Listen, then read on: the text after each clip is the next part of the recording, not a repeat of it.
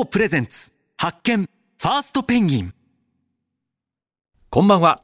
FM93 AM1242 東京有楽町の日本放送からお送りしていきます。GO プレゼンツ発見。ファーストペンギン。フリーアナウンサーの青木源太です。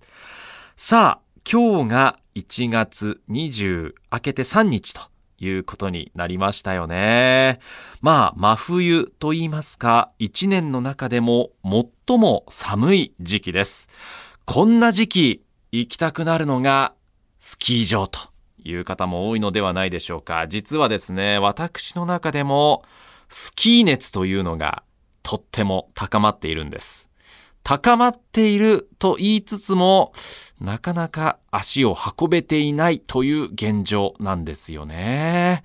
あの、元々の私のスキー歴で言いますと、小学校1年生の時にスキーを始めました。えー、その時は千葉県に住んでて、長野とか福島とかのスキー場に家族で行って、で、最初はご多分に漏れず、そのスキー場の、えー、スキー教室みたいなものに私だけ入って、で、まあ親は普通に滑ってて、半日、いや、一日とかだったかな。初日はずっとこうスキー教室で一から教えてもらって、それこそこう、カニさん歩きから始めて、暴言ぐらいまでできるようになるまで。まあ最初は転びまくるわけですよ。最初の半日とかはちょっと親を恨みましたね。なんでこんなところに連れてきたんだと。全然面白くないじゃないかというスタートというのがね、始まりという方も多いのではないでしょうか。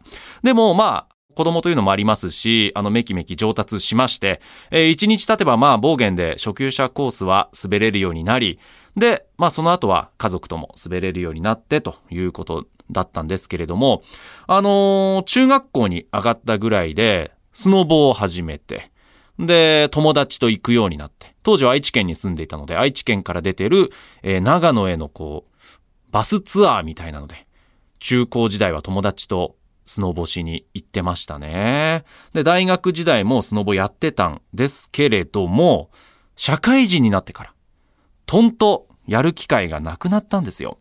で、全然やってなかったんだけれども、えー、社会人になって10年目ぐらいかな。だから32、3の時にロケでやるという、えー、ことがあって、ちょっと恐る恐るだったんですけど、滑ってみたら、普通に滑れたんですよね。あの、自転車と同じ感覚。あの、昔、一回できたものは、なんとなくできるみたいな感じで、それがすごく自分でも意外で、あ、なんだ30超えても普通に自分滑れるじゃんみたいな。えー、風になって。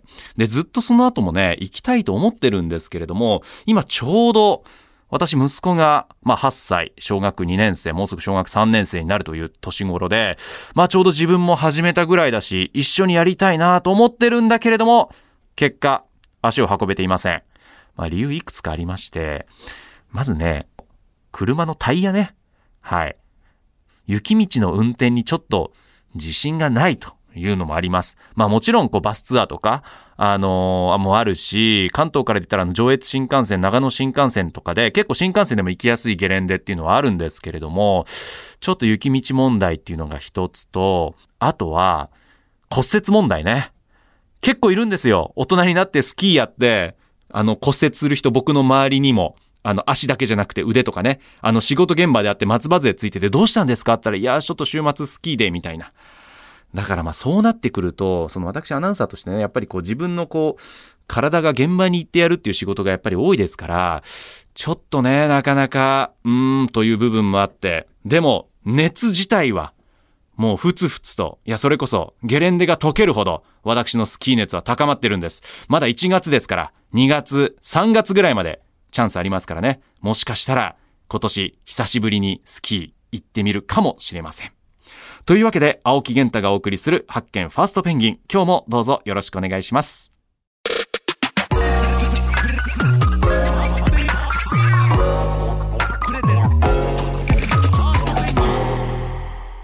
GO プレゼンツ。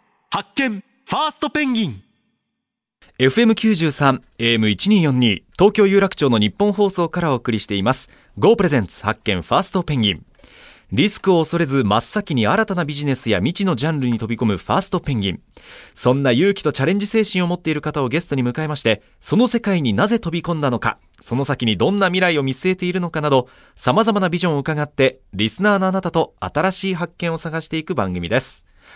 本日番組を一緒に進めてくれるのは、ザ・ブレイクスルーカンパニー GO のクリエイティブディレクター、松田健さんです。よろしくお願いします。よろしくお願いします。さあ、そして今夜から2週にわたってお話を伺います。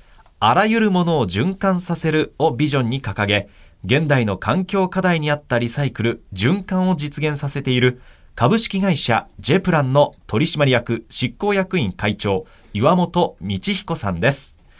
松田さん、ジェプランはこの現代社会を生きる我々にとって大切な取り組みをされてますね。そうですね。あの印象としてはもう完全なリサイクルを目指されている会社なのかなと思いまして、よくあのペットボトルをあのアパレル服にするみたいなリサイクルっていうのは聞きますけれども実はそのペットボトルをそのままペットボトルにリサイクルするっていうのが難しいことらしくてですね、うん、あのそこのもう半永久にぐるぐるとこうリサイクルし続けるみたいな本当に今あの必要なことをやられている会社なのかなと思います。そうですね。あと後ほど詳しく経歴などは伺いますけれどもこのジェプラン立ち上げたのが2007年ということで、これ早いですよね。早いですね。SDGs って言葉がまだ影の形もない頃ですね、ファーストペンギンともみんな誰も言ってない時代。そうですね、はい。本物のファーストペンギンでございます。というわけで、お知らせを挟んでから、ジェプラン岩本道彦さんにたっぷりとお話を伺っていきます。お楽しみに。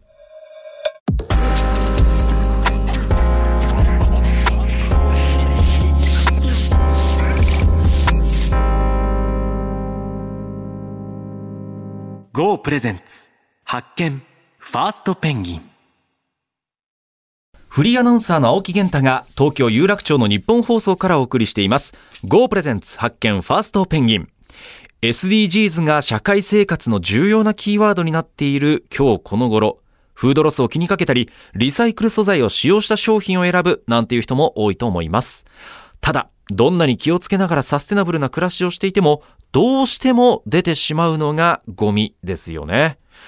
今日は地球上にゴミは存在しない、すべて貴重な資源であるという考えのもと、あらゆるものを循環させるをビジョンに掲げ、リサイクル事業を展開し、資源の循環を実現する株式会社ジェプランの取締役執行役員会長岩本道彦さんをお迎えしました。岩本さんよろしくお願いします。よろしくお願いします。まず簡単に私の方から岩本さんの紹介させていただきます。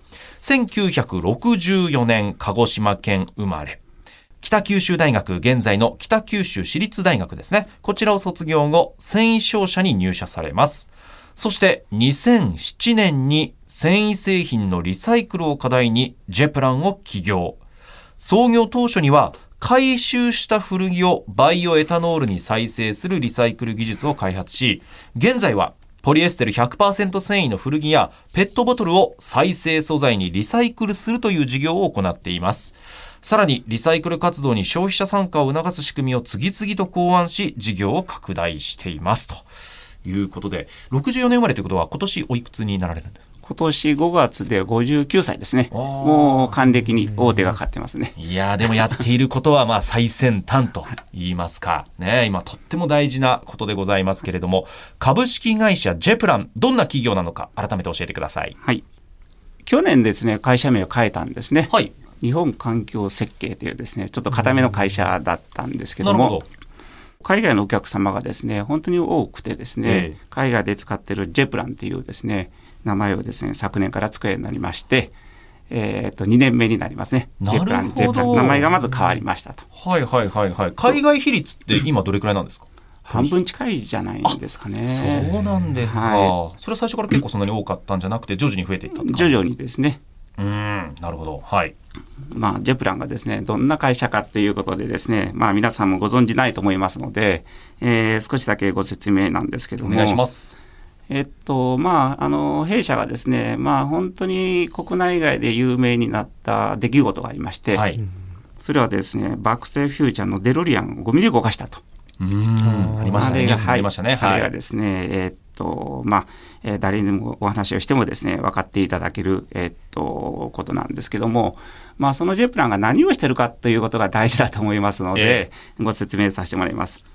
まずあの循環型社会を作るときにですね、まあ、あの3つの循環のトライアングルというのを考えたんですね。循環のトライアングル。はい、はい3つをですね、これをですね、えーっと、やっていかないと、循環型社会できないねっていうことでですね、まず一つがですね、技術。はい。やはり技術をですね、極めていって、えーやっぱり循環型社会を作っていくと。はい。で、二つ目はですね、えー消費者、皆さんが参加する仕組み。はい。えー回収拠点をですねどんどん増やしていきましょうと。っていうことが2つ目、はい3つ目はですね正しいを楽しいにっていうことでですね、えー楽しいイベントをして興味を持っていただけると。この3つをですね、技えー術、消費者、正しいを楽しいに。はい、イベントですね。まあ、この3つでですね、循環型社会を作っていきましょうということで、07年にですね、えーっと、2人で、えー作った会社。あ、最初の立ち上げはお二人だそうったですすね。まあ、ベンチャーですから、え120万で作った会社がですね資本金今は86億を超えていると思いますので多分国内外のですね環境投資としてはもうあのトップクラスには入ってるとは思います。えはい。まあそういうことで、えー循環型社会をですね、もう頑張りたいということで、駆けずり回ったらですね、えーっと、17年目に突入したのと、まあ会社がですね、えーちょっと大きくなったかなと。まあこんな感じの会社でございます。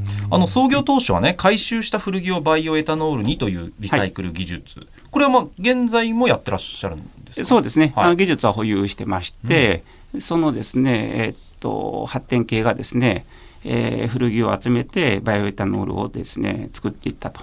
で次にですねその技術の延長線上でバイオジェット燃料っていうことで古着からですね飛行機飛ばす燃料。はい。あれを世界で初めてですね、えっと、技術開発に成功し、アメリカにあるですね、製造ライセンスっていう、すごく厳しいんですけども、えっと、世界でバイオジェット燃料が3社目ぐらいだったかな製造ライセンス。日本では初めてですけども、それを取って、いらない服をですね、集め、えっと、アメリカで製造ライセンスを取って、ボーイングさんと JAL さんと調整し、えっと、2020年だったかな、実際に子どもたちが集めた服で飛行機を飛ばしたと。まあ、はい 羽田福岡便ですね。通常便と。サフ燃料サフサフってやつのですね、走りだったんです。あサフともまた違うでサフの、あの、まあ、今ではサフ、サフって言うんですけども、えー古着からですね、バイオジェット燃料を作ってですね、えーっと、まあ、地球環境に貢献していこうと。で、CO2 を減らしていきましょうと。それと子供たちと一緒にですね、環境をですね、学ぼうというのをですね、させてもらってたうんーですね。んなるほど。いやゴミで飛行機が飛ばせるっていうね。そうですね。最近でもねあの植物の藻を使ってバイオ燃料を作って話題になってましたけどそ,、れよりさらに先駆けてやられてたというのは驚きですね。なんかバイオエタノールって僕はあの全然聞きかじった知識でしかないんですけどなんか欧米とかではガソリンにバイオエタノールをある程度こう混ぜてはい。あの、はい。日本でもあります。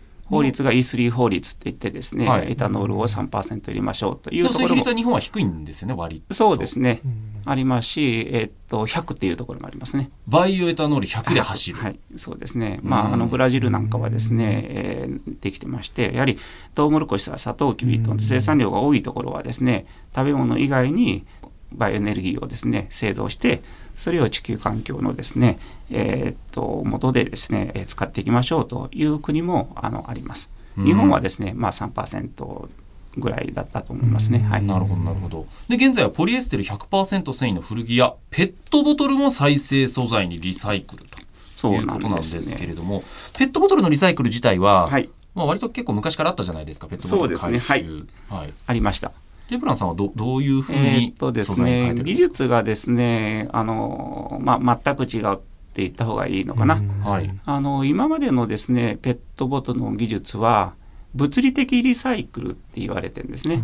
それは、あの、ペットボトルを集めて、細かく切って、えこれ洗って、えはいで、削って使うんですね、表面を。で、綺麗なところだけを使っていくと。なるほど。それはまたペットボトルになるという考え。えそうですね、中の綺麗なのが、ボトル2ボトルをやっていくと。またペット。ボトルに。はい、えーけどもですね、まあ、まあ、欧米ですね、海外はですね、えーっと、40%ぐらいが色付きですので、まあ、それは使えないんですね。はい。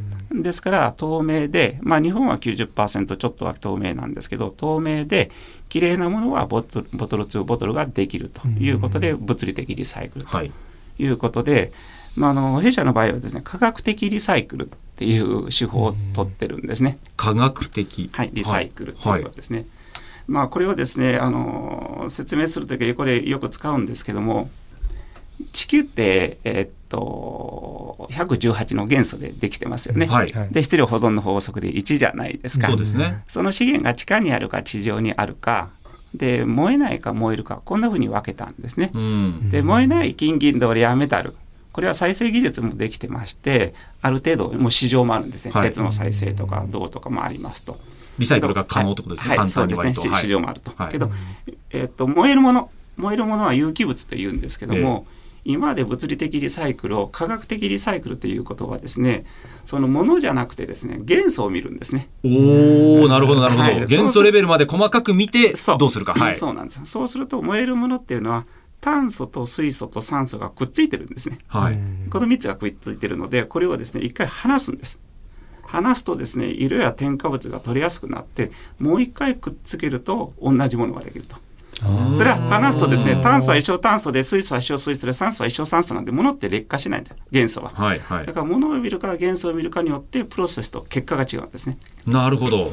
でもねそのじゃあ元素を単純に話すって言ったらそれはまあ理論はわかるんですけども、はい。それは熱を加えて話すのか、はい。どういうことをしたら離れてあのいろんなですね、えっと、技術があるんですけどケミカルの場合は触媒というのを使ってですね、うんはいそのペットボトルをですね、えーその特別な触媒を通すと別の、えーものに変わるんですね。そう変えた時にものがですねあの不純物が取りやすくなると。はだから、えっと、質量保存の法則で1ですので、だからほぼ11の変換ができるんですね。あなるほどなるほど。ですから世界は物理的リサイクルでから削りますので、うん。まあ、世界で大体平均5割ぐらい、日本はもうちょっとまともで65%ぐらい使うんですね。なるほど。30、まあ、前後はですね、まあ、燃やしていくと。使えないと。使えなくなってしまうということですね、はい、けどもその科学的リサイクルは、まあ、ほぼほぼ100に近いですね。うん。数のものが、えーずっとできるし劣化しないので半永久的に、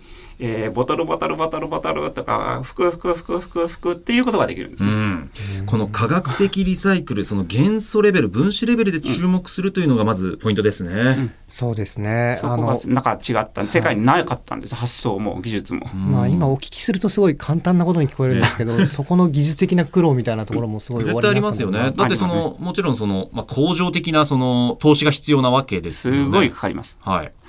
はいそこにお金がもうまずめちゃくちゃかかりますよね。かかりますね。ですから川崎に世界最大のですねケミカル工場があるんですけども、はい東京ドーム1.1個分ぐらいですね年間10億本ぐらい、えーやってるんですけどこれを一から作るとですね多分200億以上はかかるとは思います。立ち上げた時はそういう工場はうんなく、市場で資金を調達していったんですか？はいそうですねあの投資家にお願いをしてですね、うんあのやらせてもらってると。で意外とですね投資家さんにお金を出して出してってこちょこちょするのが上手で。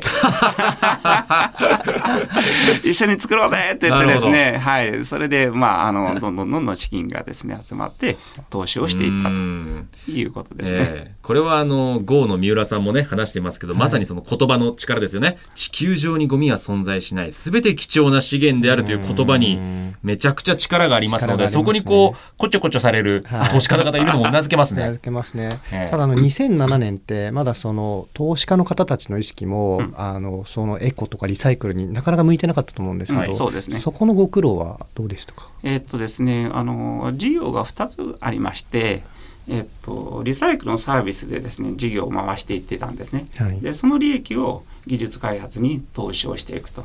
でここは技術ができると。今度は工場を建てますので工場を建てると50億とか100億いりますので、えーその時にバランスで勝負ですからその時には投資家さんにお願いすると。ですから、えー10年間はですね、えっと、そのリサイクルサービスで黒字ができてましたので、えーその数字を持って、えっといいでしょとできますよっていう話をしてですねそれでどんどんどんどん、えっと、資本を厚くしていったという順番で持っていきましたうね。んそして今では洋服のオリジナルブランドもあると伺いました。そうなんですねあの服から服を作るっていうのはなかなか難しいんですね。はいえっと、ペットボトルからですね服は1回はできるんです。うんけども服から服を作るですね技術は難しいということで、えーっとその工場を持っていましてで技術が確立しましたので、えーブランドを作ろうということでですね、恵比寿にお店を構えたんですね。リアル店舗。リアル店舗。はいで、それがブリングショップ。まあ、弊社のですね、えっと、アパレルブランド、ブリングをですね、えーまあ、中心に、えーお店をですね、えっと、まあ、あの、設置してもう1年ちょっとぐらいになるかな。うんはいね、そのだから素材として洋服を作るメーカーに卸すのではなくて自ら洋服のブランドを立ち上げてリアル店舗まで持ったというその意図は何なんですか？これはですね、そのリサイクル素材は、あの本当にいいとかですね、えっと、ちゃんと使えるんだよとかですね、循環って正しいんだよってですね、まあ、いろんなお客さんに、まあ、あの説明をしても、最初はやっぱり値段が高いとかうん、品質が追いつかないとかということで、まあ、二の足を踏むんですよね。そしたら自分たちでブランドを立ち上げてですね、製品までして、えー商品開発をしてですね、えー店舗まで運営して、えっと、集めてリサイクルして商品を作ってまたお客さんに買っていただいて集めてっていうのをですね、えっと、ちゃんとできるんだよと証明しようと思ってですね恵比寿にお店を構えたっていうのがですね、うんえー最初ですね。でもそうなってくると先ほどのサイクルの中に出てきた消費者と直接の接点を持つことにもなりますよね。そうなんです。集めるですね、ポイントはです、ところはすごく大事で、あのー、消費者にですね、どこでリサイクルしたいですかっていうのをですね、約10年前にやったことあるんですね。うんそしたらですね、1位が買った店だったんです。で、2位がですね、えっと、学校。うんで、3位がですね、人が集まるところ。まあ、イベントまあ、とかだから普段の自分の生活エリアの行動範囲内で、そうだったんです。やりたいということなんでしょうねはい。で、昔はですね、役所しかなかったんですね。はい、まあ、それがポツポツだったんですけどもそこじゃやっぱり人がですねリサイクルに参加する確率がそんな高くないということで回収ボックスは買った店に置くべきだっていうことでかもう回収ボックスを置いて置いて置いて置いてっていうことでですね広げて今その1万は超える回収拠点になってるということですね。このあたり消費者とどのようにつながっているかそしてどのように回収しているかなどはですね来週また詳しくお伺いできればというふうに思います、まだまだ伺いたいことがたくさんあります。また次回も山本さんよろしくお願いします。よろしくお願いします。